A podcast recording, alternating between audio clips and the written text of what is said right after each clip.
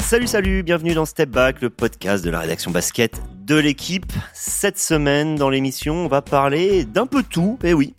On va parler de, de Betclic Elite, euh, on va parler de NBA aussi, on va parler un peu de Coupe d'Europe et on va parler d'équipe de France également. Alors, on va parler de tout, mais on va pas le faire n'importe comment. Oui, il y aura un fil directeur. C'est une position, en fait, un poste, le poste 3, celui d'ailier shooter. Pourquoi s'axer là-dessus? Euh, Tout simplement parce qu'on s'est euh, interrogé entre passionnés ces, ces dernières années, peut-être un débat à bas bruit, mais un débat qui existait sur l'après-Batum.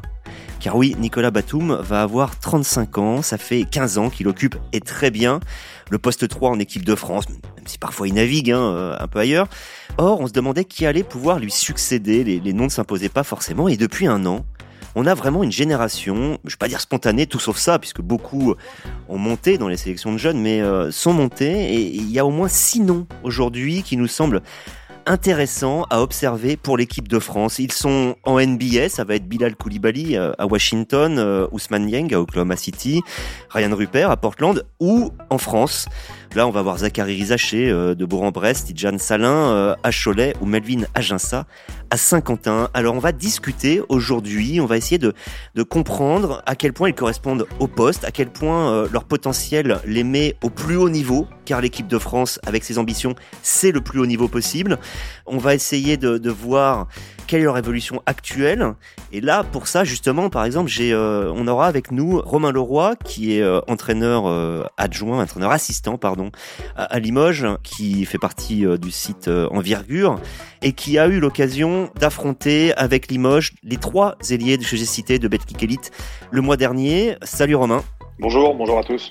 Et on aura aussi Geoffrey, Geoffrey Steins, qui est un habitué, euh, je dirais même le cadre, hein, un petit peu de, step back, pour parler de tout ça. Alors, début du game. Donc, messieurs, hein, le, le, thème de cette émission a été choisi euh, parce que on s'interroge sur l'après Batum. Ça, ça me paraît vraiment important de, le rappeler. Nicolas Batum a dit qu'il prendrait sa retraite internationale à l'issue des JO. Donc sur la, la question des JO, c'est peut-être pas forcément prégnant, mais il y aura un Euro dès l'année suivante, hein, en 2025. dont la phase finale aura lieu euh, en Lettonie, à Riga. Donc la question va se poser très vite parce que aujourd'hui on n'a plus le droit entre guillemets, on ne, enfin on n'accepte presque plus les trous générationnels en équipe de France. On lui veut la permanence dans le, dans le très haut niveau et, tout euh, où beaucoup de choses ont été mises en place justement pour pour l'assurer en sortant, sortant et sortant toujours des joueurs. Alors, euh, je me retourne avec toi, Romain, pour placer le débat d'entrée. Tu fais euh, enfin, tu travailles aussi avec la DTN, hein, puisque tu es, entraîneur euh, assistant, tu étais avec les U20 filles euh, cet été, tu as été euh, notamment champion d'Europe euh, avec la coach Elise Prodhomme. Est-ce que c'est un débat qu'on retrouve régulièrement sur un poste avec une inquiétude? Je me souviens de, de débats sur la main, comment faire après par cœur. Voilà, est-ce que c'est est -ce c'est logique, d'une certaine manière, de s'interroger? Ouais, c'est totalement logique parce que bon, filles, garçons, la, la, problématique est un petit peu la même. Tout d'abord parce que les, les, deux équipes de France, masculines et féminines, ont vécu avec, euh, on va dire, des, des, des, gens emblématiques sur le poste 1 pendant des années. Hein. La problématique qui s'est posée chez les garçons euh, quand on a vu l'horizon le, le, de l'après par cœur pointer, euh, bah, la même question s'est posée chez les filles avec l'après du Merc. Donc ça, c'est des choses qui sont des constantes. Ensuite, il y a un autre paramètre. Il faut se rendre compte que il y a des générations qui sont plus ou moins riches, des, générations qui sont plus ou moins fortes, des générations qui seront plus ou moins creuses également, et que parfois, bon, on peut constater sur euh, une, deux, trois années consécutives, et sans qu'on s'explique vraiment pourquoi, comment, que ben, sur certains postes de jeu, il peut y avoir des manques. Moi, j'ai connu, euh, j'ai connu euh, des campagnes en équipe de France féminine jeune, parce que j'en ai fait quelques-unes, où plusieurs saisons de suite, on avait on avait de la carence un petit peu sur sur le poste 1 parfois c'était d'autres postes de jeu. C'est vraiment euh, il y a quand même une dimension un petit peu entre guillemets spontanée euh, sur l'apparition des gens les process de détection aujourd'hui sont affinés sont efficaces mais euh, inévitablement bah, tout n'est pas parfait d'une année sur l'autre. Donc parfois on peut observer des trous générationnels. Ça c'est la première chose. Et la deuxième qu'on a constaté aussi ces dernières années mais ça on, on, ne le verra que dans quelques saisons pour moi c'est la, la, période Covid qui a, qui a ralenti un petit peu sur deux trois années d'âge de développement de certains ou de certaines. Je reste avec toi pour une, question euh, un peu complémentaire. Là, on parle euh, donc d'un poste euh, ailier avec des, joueurs qui sont réunis en, trois années d'âge, hein, 2003, 2004, 2005, donc très proches. À partir du moment où on a si haut potentiel sur une génération, est-ce que d'une certaine manière, presque mécaniquement, c'est déjà l'assurance d'en avoir un ou deux qui vont réussir à s'installer ou vraiment il n'y a aucune corrélation? Ah, oui, alors c'est clairement euh, il y a de la qualité, il y a du volume, ce qui n'a pas été le cas euh, sur certaines sur certaines à certaines époques dans le basket français. Hein. Longtemps on a manqué du grand et aujourd'hui on se rend compte que bah, des grands on en a l'appel parce que les différents acteurs euh, qui, qui, qui, participent à la formation du joueur ont fait ce qu'il fallait. Aujourd'hui il y a une, une, abondance voire une surabondance une surabondance pardon de 3 voire de 3 4, ce qui est plutôt très bien. Après est-ce que pour autant il faut s'arrêter derrière de, de, réfléchir? Non parce que on a vu aussi ces dernières saisons que bah, parfois on a des forfaits en cascade, parfois on a des blessures en cascade aussi, et qu'en partant avec un postulat de départ, on se dit on a 3, 4, 5 joueurs de bon standing, parfois on en avait qu'un ou deux sur les compétitions. Donc c'est c'est une espèce de travail permanent, je pense. Euh, après, les gens qui, qui s'occupent de tout ça sont beaucoup plus alertes et beaucoup plus compétents que moi sur le sujet, je pense. Mais euh, s'arrêter, c'est jamais bon, parce que quand on s'arrête, on se retrouve parfois. Euh, autre exemple, hein, la Lituanie, depuis que, que l'ami Yasikivicius a, a raccroché, bah, le poste 1, c'est un petit peu un chantier permanent. Donc euh, nous, on a un volume de joueurs. Je, je paraphraserai ce que ce qu'a dit Guillaume Bizat dans la presse il y a quelques temps. On a on a un volume de joueurs qui est euh, qui est important. Guillaume on peut sortir des joueurs. C'est l'entraîneur des, oui, le des 20 champions d'Europe voilà, et, et, accessoirement qui fait un travail admirable en termes de formation et de post-formation avec Vichy Clermont, on peut sortir des joueurs de haut niveau parce qu'on a un réservoir pour le faire que d'autres pays qui sont des pays référencés basket n'ont pas forcément. Maintenant, euh, l'idée c'est pas de se dire on est bon, l'idée c'est de continuer à travailler et peut-être d'optimiser ce qu'on fait déjà plutôt plutôt bien dans l'ensemble et de voir ce qu'on pourrait faire notamment sur les manques qu'on pourrait avoir sur d'autres postes à l'avenir. Geoffrey, si on s'est interrogé, c'est tout simplement parce que ce qui avait derrière, enfin les joueurs, parce qu'il y avait, sont, comme des êtres humains, les joueurs qu'on a, euh, qu'on avait derrière euh, Nicolas Batum ne s'imposaient pas forcément. Qui est-ce qu'on a eu? Quel type de profil? Quels sont les joueurs dont on a espéré, qu'on a mis en place aussi, parfois sur plusieurs compétitions, qui n'ont pas forcément fait la maille, ou du moins pour le moyen et long terme? Bah, sur, les dernières années, on va dire depuis, euh, depuis 2017 et l'après euh, Michael Gelabal, puis ensuite l'après Charles Cahudi, il y y a eu différents profils qui ont été testés. Il y a eu du Axel Toupane qui a eu euh, sa chance à, l'Euro 2017 à la Coupe du Monde 2019. Dans la foulée, c'était Timothée Luavucabaro au JO puis, euh, puis à l'Euro. Il y a eu Terry Tarpey qui a fait l'Euro puis la dernière Coupe du Monde. Donc c'est différents profils qui ont été testés. En effet, personne s'est vraiment imposé. On a beaucoup bricolé. Quand Batum n'était pas là, on a bricolé des 5 de départ ou parfois on mettait Fournier en 3 pour mettre euh, deux combos gardes. Par exemple, on commence avec deux Colo Hurtel Fournier, le huitième de finale de l'Euro 2017 qu'on perd contre l'Allemagne à l'Euro 2022, le premier match encore contre l'Allemagne, on commence avec Albicio Kobo à l'arrière et, euh, et, Evan en, en 3. Il faut euh, bien comprendre, hein, Evan, un jour on a écrit sur le site L'équipe que c'était un 3 il nous est tombé dessus. Hein. Alors ça, il déteste ça. Ce n'est pas un 3. C'est vraiment. je, suis assez d'accord. Pour moi, c'est plus un 2. Hein, mais c'est mon avis. C'est un, vrai 2. Et, pareil, on a, on a utilisé des joueurs comme Paul Lacombe ou Isaiah Cordigné qui sont là aussi plutôt des, des 2. Yakuba Ouattara qui est peut-être plutôt un 4. Enfin, on a beaucoup. Euh... 4 d'un mètre 93. ouais, mais qui, qui a le volume pour, euh, pour jouer en 4. Donc, euh, donc du coup, on a beaucoup testé. Euh, moi, par exemple, j'avais beaucoup aimé ce qu'avait fait Luau Cabarro sur la fin des JO. Il fait une demi-finale très très bonne contre la Slovénie. Il fait une excellente finale aussi contre les, États-Unis. On pouvait se dire que derrière à l'Euro, où il n'y avait pas Nicolas Batum, il y avait une vraie place à prendre. Et là, il a été très décevant. Et c'est plus Terry Tarpey qui a pris un peu la lumière, mais dans un rôle de l'ombre, sur des missions défensives, ou avec un périmètre très restreint, on va dire, en tout cas offensivement très restreint, mais très important défensivement. Et donc c'est vrai qu'on n'a pas vraiment identifié ce, cet ailier qui peut faire un peu la maille, la transition entre la génération Batum et on va dire la génération Wembanyama. Alors on espérait, euh, Romain, un certain Sekou Doumbouya. Je sais qu'aujourd'hui, ça peut paraître un peu euh, décalé euh, de, parler de lui. Il est, il est un peu perdu. il a essayé plusieurs choses pour rebondir en début de saison. Ça n'a pas encore fonctionné. Mais c'était un potentiel absolument gigantesque. A, alors, c'est typique de la hype, en fait, ça. C'est ça. On a cru que ça allait être l'ailier du futur. Ouais, c'est typique de l'hype. Après, bon, le, cas d'Umbuya, il est, il, est, très spécifique. Enfin, nous, nous à l'époque, avec mes, petits camarades d'envergure, quand on s'est lancé, euh, donc c'était deux, trois ans avant l'épisode Covid, il y avait une hype incroyable autour de lui. Son agence avait fait un, travail admirable également pour euh, pour maintenir un petit peu sous cloche euh, certaines certaines choses qui, qui dérivaient un peu du sportif, qui auraient pu abîmer un petit peu son draft stock. On s'est rendu compte très rapidement bah, que Sekou, il a confirmé ce qu'on sait, à savoir que l'évaluation NBA, elle se fait sur les trois premières saisons, et que très très vite, il a pris, il a pris le mur et la mauvaise direction parce que il y a des choses qui n'étaient pas forcément euh, très structurées, très câblées, euh, malgré toutes les qualités que le gamin pouvait pouvait avoir et présenter au départ. C'est clairement un, un potentiel de haut niveau euh, et pour aller vers le très haut niveau quand on le voit. Et au final, bon, ça, à l'heure actuelle, ça a plus une tête d'accident industriel qu'autre chose, euh, même s'il est encore jeune et qu'il peut rebondir. Hein. Et c'est quelqu'un qui, dans ce qu'il montrait, en tout cas euh, à l'époque avec le CSP euh, en proie comme en, comme en Eurocup, qui montrait des qualités réelles. Moi, je l'avais vu jouer en jeune assez tôt. Hein. J'ai découvert, il avait 14 ou 15 ans sur un sur sur un tournoi interligue euh, vraiment un, profil. Mais malgré tout voilà comme tu dis il y a la hype et puis il y a il y a tout ce que les scouts en fait cherchent comme information. C'est-à-dire c'est pas le basket qui les intéresse c'est tout ce qu'on met autour. L'exemple que je dis souvent c'est euh, bah, quand, quand, vous êtes drafté au premier tour en NBA vous gagnez à la loterie. Le tout c'est que l'équipe NBA elle décide si elle vous fait gagner à la loterie ou pas. Et pour savoir si elle vous fait gagner à la loterie ben, elle se renseigne. Et là il y a des choses qui sont sûrement passées à l'as. On s'est rendu compte assez vite que que ça fonctionnait pas alors c'est un 2000, hein, euh, c'est cool. Euh, on a vu à la main avec des 2001, des Malédon, euh, des Kylian Hayes, que euh, même en réussissant à, à rester en NBA, c'est des joueurs qui ont parfois fait des saisons à plus de 10 points, même si c'est à relativiser énormément hein, ces stats dans des contextes, dans des dans des dans des saisons particulières. Mais pour autant, pour il y en a un qui n'est pas encore allé en équipe de France, Kylian Hayes, il y en a un autre qui qui, qui c'est compliqué, il s'y est pas imposé, c'est Malédon. On voit bien que c'est la dernière marche la plus compliquée, celle qui mène à rester en bleu.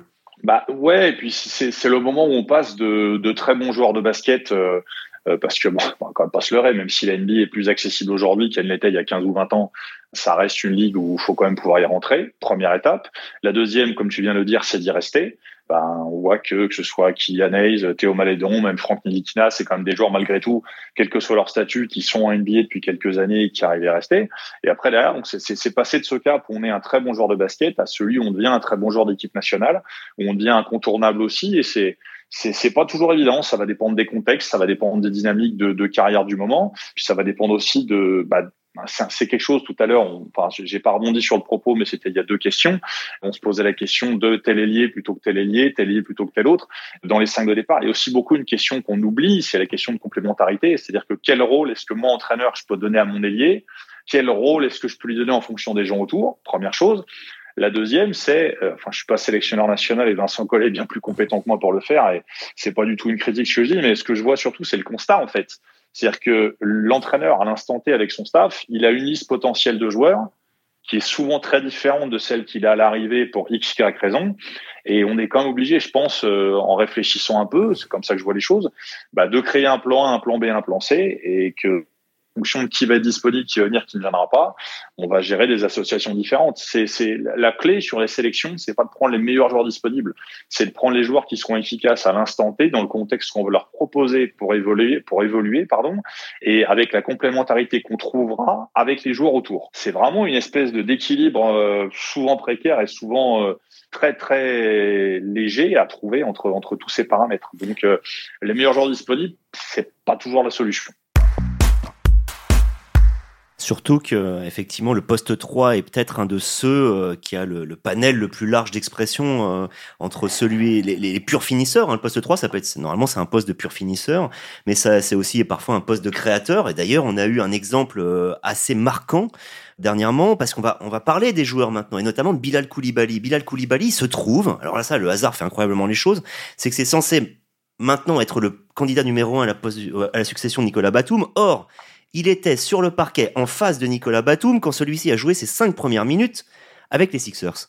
C'était lundi dernier et on a eu une démonstration. C'était hallucinant. Il faut les voir ces cinq minutes dans lequel alors on a vu deux choses. Hein. On a vu premièrement que l'équipe de Bilal Koulibaly était très très très limitée pour ne pas dire euh, totalement dysfonctionnelle, celle de Washington celle de, de, de, Nicolas Batum Philadelphie, c'est quand même beaucoup mieux. Et on a vu aussi une différence d'expérience et d'expression où Nicolas Batum, euh, en gros, est rentré, il était à moins 4, il est sorti, cinq minutes plus tard, ils étaient à plus 13, il avait marqué 9 points, il avait surtout par le feeling, fait plein de petites choses qui étaient bien, là où euh, Bilal attendait euh, de l'autre côté, lui, euh, dans un coin, à essayer d'avoir des ballons qui n'arrivaient pas, où en gros, il était encore timide, ce qui est tout à fait normal, 19 ans, il débute en, NBA, il a à peine un an de, basket professionnel structuré sur le terrain. Geoffrey, on a vu quelque chose d'important, c'est qu'il faudrait du temps. Il faudra du temps, ouais. Et en plus, je pense que sur ce match, Nicolas Batum, vu les déclarations qu'il a eues euh, post-fiasco de la dernière Coupe du Monde, où il a dit euh, il faut tout remettre à plat, euh, les statuts, y compris le mien, j'ai pas ma place garantie au JO. Je pense qu'il a un petit message à envoyer au gamin, qui est justement, comme tu l'as dit, l'un des principaux concurrents pour prendre sa place. Ah, c'est le numéro un, je pense, aujourd'hui. Certainement, certainement le numéro. mais je reprends la phrase de, Jacques Monclar dans le Basket Le Mag. On lui demande si Bilal Koulibaly peut aller en équipe de France dès les JO. C'est ça le plus important. Dès les JO, il dit Pour moi, c'est une évidence, ça peut être un joueur de très très haut niveau. En plus, et en plus, il a un lien avec Vincent Collet et Victor Wembanyama pour avoir passé la, saison avec eux euh, la saison dernière avec les Mets. Et là, il va avoir du temps de jeu à Washington. Il en a déjà euh, dès, ses premiers matchs, dès ses premières semaines. Et, ses débuts, euh, au-delà de, ces cinq minutes où il a pris un peu la leçon de, de Nicolas Batum, ses débuts en NBA sont quand même vraiment intéressants. Et en plus, je pense qu'il est aidé par sa saison au Mets la saison dernière, dans le sens où la structure de cette équipe des Mets était assez proche d'une équipe NBA, avec une superstar qui avait un, usage rate, c'est-à-dire le, nombre de, possessions qui finit dans ses mains entre les passes, les tirs, qui était au centre du projet euh, offensif, des meneurs américains qui étaient avant tout scoreurs. Donc en final, c'était vraiment euh, avec des role players autour. Et lui, il s'est habitué à ce rôle-là de role player où euh, bah il va avoir des tirs dans le corner, il va faire des cuts dans le dos de la défense, quelques opportunités en drive et surtout ce qu'il doit apporter c'est son intensité et ses qualités défensives. Il y a déjà eu quelques quelques highlights euh, défensifs en, en pré-saison et même j'ai bien aimé son agressivité vers le cercle sur certaines séquences contre Philadelphie avec le ballon. Donc et on voit déjà sur sur le, le début de saison, c'est un petit échantillon il y a sept matchs, je crois, du côté de Washington, qu'il a euh, des, stats de ce qu'on appelle du net rating, c'est-à-dire en gros euh, ce que son équipe, voilà, l'efficacité par rapport au, volume. Exactement, euh, qui sont très intéressants et surtout il a un net rating qui est bien meilleur qu'en fait tous ses coéquipiers qui ont du temps de jeu. C'est largement euh, meilleur que Cal Kuzma, que Jordan Poole, que Tyus Jones, les joueurs qui sont référencés dans cette équipe. Là, Bilal Koulibaly, il apporte des choses très positives. En fait, il va s'imposer très vite dans un rôle très important dans cette équipe. Après, ce qui est compliqué pour lui, c'est que c'est pas du tout, comme tu as dit, compétitif. C'est une équipe qui va, à partir de février, euh, tout faire pour perdre ses matchs globalement et pour avoir une bonne place à la draft euh, la saison prochaine. Le, truc, je me, je, je, me permets, Xavier moi pour Bilal Koulibaly, le net rating aussi s'explique par une chose très simple. C'est un joueur qui sait ce qu'il peut faire et qui sait ce qu'il sait faire. Donc, il va pas se perdre à forcer les choses ou à faire n'importe quoi. C'est typiquement le joueur dans un collectif qui, qui, qui peut apporter parce que justement, euh, il va prendre, bon, c'est très américain comme expression, mais c'est tellement vrai. Il prend ce que le jeu lui donne et en fonction de ce que je lui donne, il fait ou il fait pas en fonction de ce que lui sait faire. Donc, inévitablement, ça évite de se compliquer la vie. Surtout dans un bourbier comme Washington, en plus. Qu'est-ce qu'il saura faire alors plus tard, d'après toi? Puisque ce qu'il sait faire, la défense, euh, l'intensité, les couples, les, euh, la lecture, l'intelligence, mais qu'est-ce qu'il saura faire, euh, qu'il doit savoir faire pour s'imposer en équipe de France, d'après toi, Romain? Bah, C'est compliqué dans le sens où, au-delà des réponses un petit peu bateau, où je vais dire maintenir l'intensité sur pendant son temps de jeu, c'est un petit peu comme ça qu'on évalue les jeunes aussi. C'est-à-dire que je fais rentrer un jeune joueur sur le terrain est-ce que l'intensité reste la même? Est-ce qu'elle augmente? Est-ce qu'elle baisse? Donc déjà, si un joueur, un jeune joueur, arrive à rentrer, ne pas perdre de ballon et à maintenir le niveau d'intensité et d'efficacité de son équipe, c'est déjà en soi une performance. Aujourd'hui, s'il est capable d'être dans le registre dont tu as parlé, à savoir euh, défendre, courir, tirer quand il peut, apporter l'agressivité et puis jouer un petit peu sans ballon, c'est-à-dire que bah, un petit peu tout ce qu'on va demander à un ailier. Je te fais une réponse euh, très générique, mais on est, on est déjà, je trouve, dans quelque chose d'intéressant. L'avantage de Bilal Koulibaly, c'est qu'on est sur quelqu'un qui a connu un petit peu de un petit peu de responsabilité en pro aussi dans une équipe où il a appris à gagner. C'est toujours des choses qui sont pour moi non négligeables hein. par rapport à ce qui va lui arriver à Washington sur les saisons à venir. Au moins, il aura appris à gagner avec avec une équipe et on, sait que c'est parfois quelque chose d'important. Après, euh, après, je pense qu'il a le volume pour s'imposer assez rapidement. Il y a, c'est quelqu'un qui vit une trajectoire de carrière accélérée, très clairement. J'en parlais avec son, son entraîneur espoir il y, a, il y a quelques mois avec avec Philippe Sudre, où il m'expliquait la vitesse à laquelle il est passé de U18 à, à U21, puis derrière à la lumière de, l'exposition de, de, de Victor dans laquelle il a su se glisser également de manière euh, intelligente, je dirais naturelle et avec euh, le sens euh, un petit peu d'opportunisme bienveillant comme il a su le faire, c'est super intéressant. C'est des trajectoires comme ça qui sont quasiment météoriques, mais qu'il faut qu'il faut suivre et observer. Geoffrey, euh, Bilal Koulibaly, c'est presque déjà le présent. C'est assez hallucinant parce qu'on on, on, le voit encore apparaître sous nos yeux. Mm. Et pour autant, il, a, il y a déjà quelque chose. C'est assez différent finalement d'un profil comme Ousmane Dieng, dont lui, voilà, on attend, on attend que ça s'impose. On sent par flash que ça peut être intéressant, mais on sent qu'il y a encore du temps, mais que ce temps d'exposition sera long. Ouais, il, est aussi dans un contexte différent, une équipe d'OKC qui, d'Oklahoma City, euh, qui est en train de, de, progresser, où il a un peu plus de concurrence euh, pour, pour des minutes. Mais déjà, il s'était imposé au fil de la saison dernière euh, avec de plus en plus de temps de jeu au, au, fil des matchs. Et puis là, il a joué tous les matchs du début de saison d'Oklahoma City, qui est à 5 victoires, 3 défaites. Donc c'est pas du tout le même contexte compétitif, on va dire, tous les soirs. Parfois 18 minutes, parfois 5. Voilà, c'est encore, euh, ça varie. En effet, sur, euh, sur les matchs où il joue le plus, c'est souvent des matchs où il y a du garbage time, c'est-à-dire une, fin de match pas du tout serrée, où on donne des minutes justement aux, jeunes. Mais il sort aussi d'une très belle Summer League, où il a fait d'excellentes choses. Voilà, il est 11e euh, de, la draft 2022. Pour le coup, c'est un profil vraiment taillé pour la NBA, très grand, très long. Je pense qu'il lui reste à, trouver le contexte idéal pour s'épanouir. A priori, OKC réunit quelques quelques atouts justement pour pour qu'un mec comme comme Ousmane Dieng puisse s'épanouir parce que ils aiment ces profils euh, comme Ousmane Dieng, un petit peu, euh, comment dire, euh, très justement très long, avec beaucoup des qualités physiques très intéressantes et aussi un vrai feeling pour le jeu. Marc Degnaud met vraiment l'accent là-dessus. Donc voilà, s'il a un moment la possibilité d'avoir dans ce contexte-là, avec des joueurs comme Shai, Chet Holmgren, Jalen Williams pour se développer autour, si dans ce contexte-là, il arrive à avoir 15-20 minutes par soir, là, ça commencera à être vraiment, je pense, intéressant. Romain, je, je reprends encore une fois une phrase de, de Jacques Monclar, mais comme peut-on faire autrement d'ailleurs. Voilà, The Voice, euh, dans Basket le Mag. Lui, il parle de, de Ryan Rupert et il dit quelque chose qu'on pourrait presque appliquer à, Ousmane Dieng aussi. Il dit Ryan, le truc c'est que c'est un garçon multitâche comme on en a eu pas mal et comme on en a encore pas mal. Il y a ce côté des, des, des trois euh, polyvalents dont on, on, peut se demander parfois quel usage en faire en, en sélection. Est-ce que tu penses que c'est une question qui se pose là euh, pour les joueurs dont je viens de parler? La, la, la, difficulté, et euh, bon, j'écoute toujours attentivement ce que dit Jacques Monclar, parce que le, le, le, personnage est quand même plus, plus souvent dans le vrai que, que beaucoup d'autres que beaucoup d'autres gens pardon sur l'analyse. On est tous d'accord. Euh, on est tous on est tous d'accord sur le voilà. On mettra pas ça en question. La, la, polyvalence, enfin trop de polyvalence peut tuer la polyvalence aussi. Alors, euh, je crois que c'est la même personne qui disait qu'on n'a jamais trop délié dans un roster NBA. Certes, mais le problème qu'on peut avoir à l'heure actuelle aujourd'hui, c'est de projeter ses joueurs. C'est-à-dire que Bilal Koulibaly, on a eu un aperçu en Pro A un petit peu l'an dernier de ce que ça pouvait donner. Vous noterez que pour des raisons d'éthique, j'utilise bien le terme Pro voir ce que voir ce que ça pouvait donner.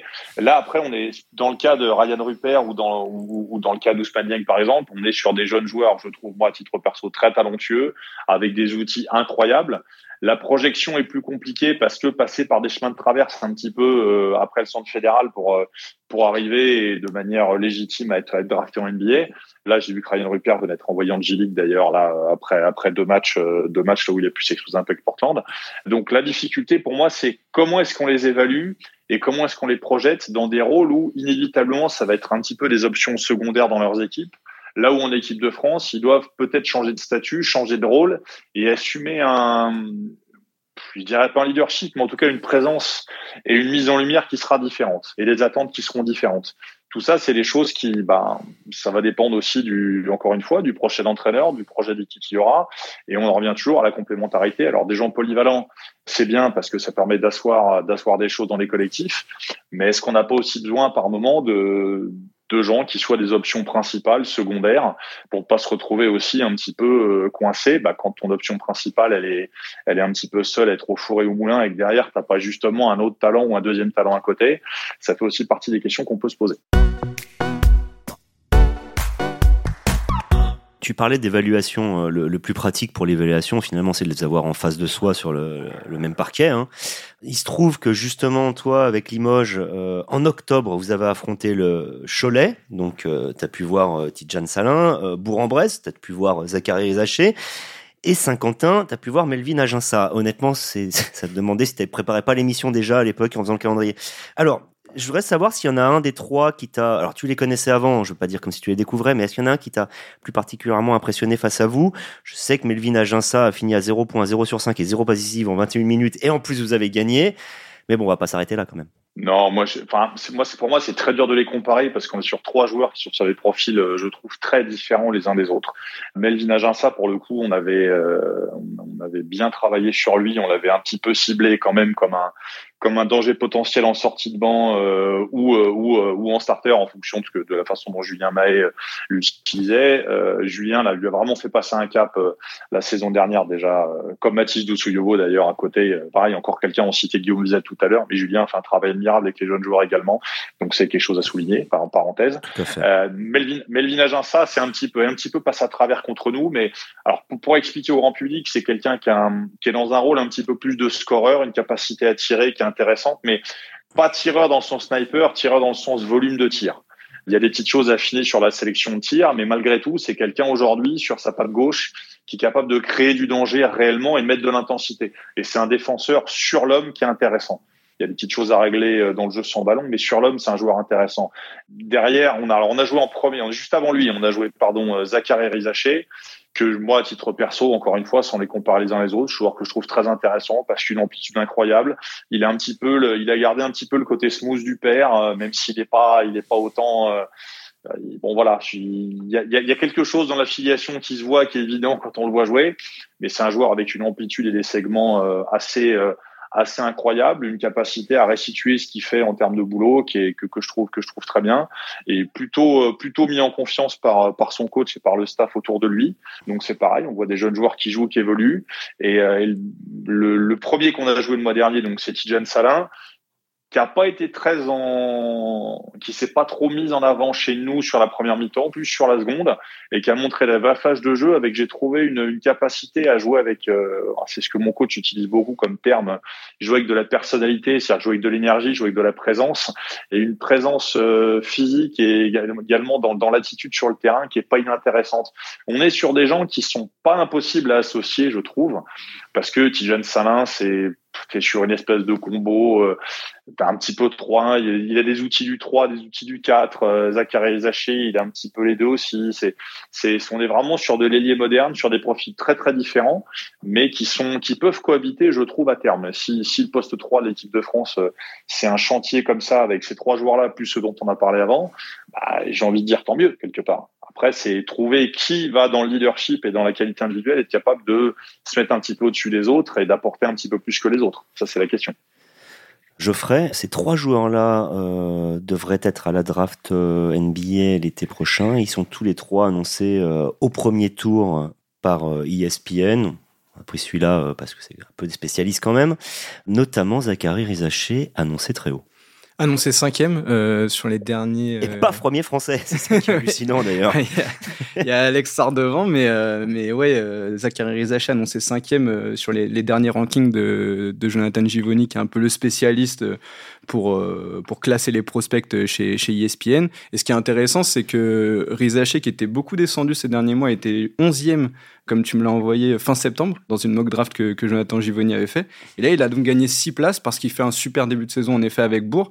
Il était descendu aussi parce qu'il sortait d'une saison compliquée avec l'Asvel, qu'il avait eu un mondial U19 où il était surclassé euh, cet été, un peu difficile. Mais là, on a vu avec Bourg qu'il a repris vraiment confiance, il sait faire beaucoup de choses sur un terrain, et on sent aussi euh, sur ses premières semaines qu'il aime prendre ses responsabilités dans des contextes pas toujours simples. On l'a vu sur des super matchs de recoupe, notamment la semaine dernière euh, contre contre Buduknost, et ça forcément, ça ça parle au scout NBA de le voir avoir la capacité à prendre ses responsabilités dans des moments chauds. Et on, sent qu'il y a un vrai profil, en effet, pour devenir une arme des deux côtés du terrain à terme en, en NBA. Et Tijan Salin, lui, il est 18e pour l'instant dans, les classements euh, de, Jonathan Givoni. Peut-être parce que, un peu, comme l'a dit, euh, comme l'a dit Romain, un peu plus inconstant, mais on sent l'étincelle qui peut faire exploser son potentiel à, tout moment.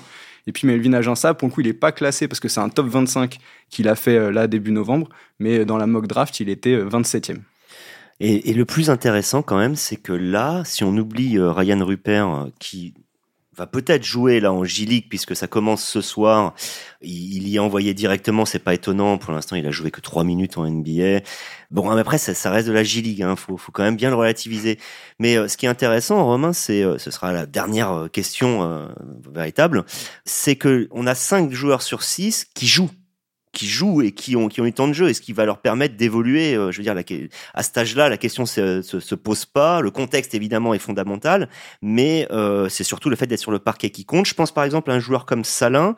À chaque fois que je, l'ai vu, j'ai très fort à trois points, très fort au, au proche du cercle. On sent qu'il y a des choses à développer entre les deux. Par exemple, eh ben, au moins en étant sur le terrain, on peut imaginer que le Salin de novembre ne sera pas le Salin de mars ou d'avril. C'est la raison pour laquelle, en fait, euh, je fais écho à ce que, ce que tu disais par rapport au mock draft. Euh, par expérience, les mock drafts de début de saison, comme on est là, en fait, j'en tiens pas compte parce que il faut toujours pondérer avec le fait que la saison initiée n'a pas commencé, que les scouts euh, ont commencé à voyager sans pour autant que toutes les informations se croisent et compagnie. Les exemples que je prends souvent, c'est qu'une génération précédente, euh, on était à peine en octobre, qu'il y avait déjà cinq Français dans le top 10 et compagnie, et qu'au final, on se rend compte qu'à la fin, il n'y en a eu qu'un seul, voire pas du tout. Je sais plus, je sais plus exactement. Il faut toujours pondérer et prendre ça. Les, mocks, en fait, elles sont faites en début de saison parce qu'il faut vendre du papier un petit peu, parce qu'il faut créer un petit peu d'enthousiasme et créer un petit, petit quelque chose tant que les consensus sont pas là réellement, je voilà, je reste je reste toujours très prudent sur ces trucs-là parce que une mock draft de novembre ne veut pas dire ne veut pas dire draft en enfin j'ai beau chercher un dicton à l'adapter, je trouve pas, mais ne veut pas dire ne veut pas dire draft en juin. La prochaine fois, je le préparerai avant. Mais euh, mais pour rebondir pour rebondir sur ce que tu dis, euh, moi c'est cet adage qui dit que bah, les jeunes sont avec l'équipe première, c'est bien, ils apprennent. Non, on apprend en jouant en étant sur le terrain. Et ça, je suis tout à fait tout à fait d'accord sur ce sur ce truc-là. Je suis d'accord avec ce que tu dis. Laurent Villa qui fait aussi bon du bon boulot Hein. Il, a, eu, a Tijan Salin cette année entre les mains, et ce sera pas le premier joueur drafté qu'il aura eu sous ses ordres par le passé si Tijan va au bout du process. Eh ben, le, joueur, en tout cas, est sur le terrain, a des responsabilités, a un temps de jeu qui est quand même intéressant et conséquent pour se développer. Et de toute façon, il n'y a qu'en jouant, en essayant, que, qu'il avancera. Cholet, euh, comme Bourg d'ailleurs, s'est doté d'un d'un coach spécialisé dans le développement individuel dans la personne de Julien Zoa. Donc, le, club a investi aussi dans l'idée de développer les joueurs de manière plus spécifique. Ça fait partie des outils que maintenant les clubs, les clubs de, du championnat de France ont. Euh, voilà, quand il y a des efforts à faire, c'est de plus en plus les, les front office décident de le faire et de rajouter des gens dans le staff pour bah, pouvoir spécialiser un petit peu le travail et c'est tant mieux. Mais oui, effectivement, le fait d'être sur le terrain est déterminant de toute façon. Et j'ai dit que c'était la dernière question, mais non, il y en a une. Est-ce qu'on oublie quelqu'un? Bah, moi, moi, après, je vais, je vais prêcher pour ma paroisse. Tout à l'heure, vous avez cité Paul Lacombe, qui pour moi est peut-être un des, meilleurs joueurs du championnat de France en tout ce qui concerne le jeu sans ballon. J'ai eu la chance de bosser avec le Strasbourg. Et il y en a un autre que j'aimerais citer parce que, bah, pareil, je travaille avec lui un peu tous les jours. Alors, il a un profil spécifique, mais c'est Nicolas Lang, qui, dans un registre d'accompagner des jeunes joueurs, dans un registre de pouvoir apporter quelque chose d'une équipe de France.